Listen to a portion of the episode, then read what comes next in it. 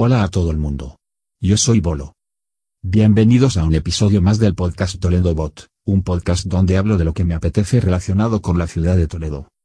Hoy episodio número 3 dedicado a uno de los símbolos de la ciudad, el escudo de Toledo. Espero que os guste. Pero antes, ya sabéis que visitando la web de toledobot.com podéis encontrar la manera de tenerme como un asistente virtual en vuestra visita a Toledo. Os proporcionaré información útil, planes, consejos y soluciones a vuestras dudas de una manera muy sencilla en vuestro móvil. Recordad que para utilizar el bot debéis ser usuarios de la aplicación Telegram. Además, en la web toledobot.com podéis encontrar la manera de contactar conmigo y enlaces y recursos que os facilitarán la estancia en Toledo. Venga, échale un ojo que merece la pena. Y ahora sí, empezamos con el tema del episodio de hoy del podcast. Si se llega a la ciudad desde el norte, lo primero que se encuentra el visitante es con la que es hoy la puerta principal de la muralla de la ciudad. La puerta de bisagra. La puerta nueva de bisagra como hoy la vemos data del año 1557, algunos autores dicen que la parte interior de la misma es de origen árabe, y otros dicen que es mudéjar, y por lo tanto no sería la nueva, sino que sería la original o la vieja, y no la que se llama actualmente puerta vieja de bisagra o de Alfonso VI. Pero vamos a lo del escudo que es de lo que va el episodio de hoy sobre el cuerpo exterior de la puerta, construido a modo de arco triunfal, labrado en la piedra, el visitante puede admirar la magnífica representación que diseñó el maestro Covarrubias del escudo de las armas de Toledo y de las armas reales. A cualquiera que le preguntes que cómo es el escudo de Toledo te dirá que es un águila bicéfala, con dos cabezas, pero eso sin ser mentira no es del todo cierto, y el origen de las armas de Toledo tiene una historia que probablemente muchos no conozcan. Se dice que Alfonso VII en 1135 concedió, mediante un privilegio que no está documentado, el sello insignia y pendón real y armas a la ciudad de Toledo. Estas eran un emperador asentado en tribunal o trono, vestido de una capa de oro, como la que usaban los sacerdotes, con cetro real en una mano que significa señorío y gobierno, y en la otra una espada que denota justicia. Hasta el siglo XV, solo existen como testimonio de esta descripción, los reyes sentados en su trono con respaldo, cetro y un dosilete gótico en unas tallas de caliza que se encuentran en la fachada principal de la iglesia parroquial del pueblo de Ventas con Peña Aguilera. Esta población pertenecía al señorío de la ciudad de Toledo. De este origen, también dan fe, las relaciones topográficas de Felipe II, diciendo que el escudo de las armas de Toledo es un rey justiciero con una espada en la mano y un cetro o mundo en la otra.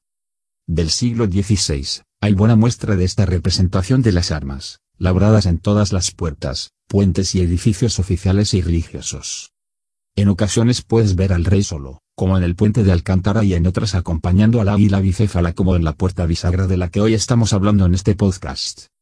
Resumiendo, sobre el uso emblemático de un emperador sentado, supuestamente concedido por Alfonso VII a Toledo o el derecho a usar el sello real, se desconoce si fue otorgado en algún privilegio puesto que no se conserva pero se da por cierta la existencia de una tradición que se mantiene en la simbología municipal toledana y de la que existen testimonios como el de Pedro I en el siglo XIV, que hace referencia a la utilización de estos símbolos desde tiempo inmemorial y los confirma.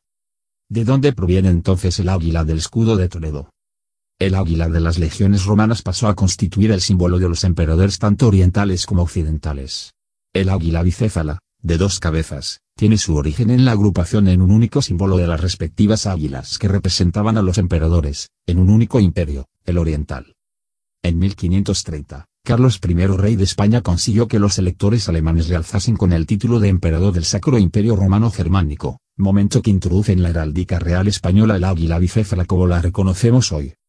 De los dos grandes escudos que conocemos del emperador en Toledo, uno está situado en el Alcázar y está fechado en 1551.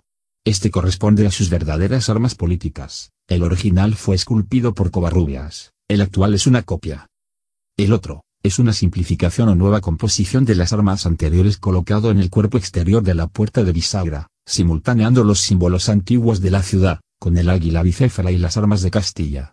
Como ya he dicho, fue construido en 1557, un año después de la abdicación del emperador. En este escudo de la puerta de bisagra se eliminaron los cuarteles de todos los reinos y títulos europeos no castellanos del emperador, manteniendo las propias del reino al que perteneció Toledo. Al parecer, el ayuntamiento quiso significar con este gesto el agradecimiento al monarca por devolver a Toledo la condición de urbe regia e imperial, sede y cabeza por tanto de su imperio, perpetuando así este glorioso periodo de la historia toledana. La nueva composición, si bien no fue adoptada hasta casi un siglo más tarde, se mantuvo como modelo base para su desarrollo y fijación posterior en el ayuntamiento de la ciudad.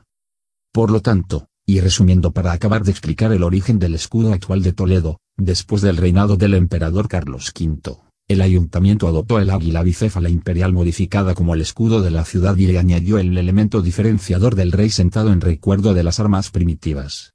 Si es dos reyes uno a cada lado es simplemente porque así quedaba más simétrica la cosa. En la actualidad hay una inexplicable tendencia a mantener suprimidos ambos reyes en sellos, membretes y documentos municipales, con lo que las armas acaban por ser simplemente las de Carlos V modificadas, y no las de la ciudad, al perder estos dos elementos diferenciadores.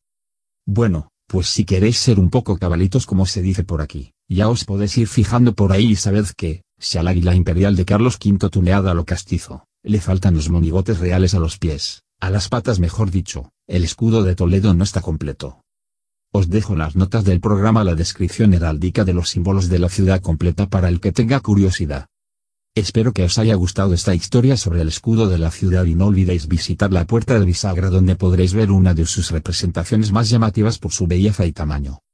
Por último, muchísimas gracias por vuestras valoraciones de 5 estrellas en iTunes, vuestros me gusta y comentarios en iVoox, eso ayudará a dar a conocer este podcast y que pueda ayudar a más gente. Bueno, pues eso ha sido todo por hoy. Me despido hasta el próximo episodio del podcast, y mientras llega podéis contactar conmigo en la web toledobot.com. Adiós alojas.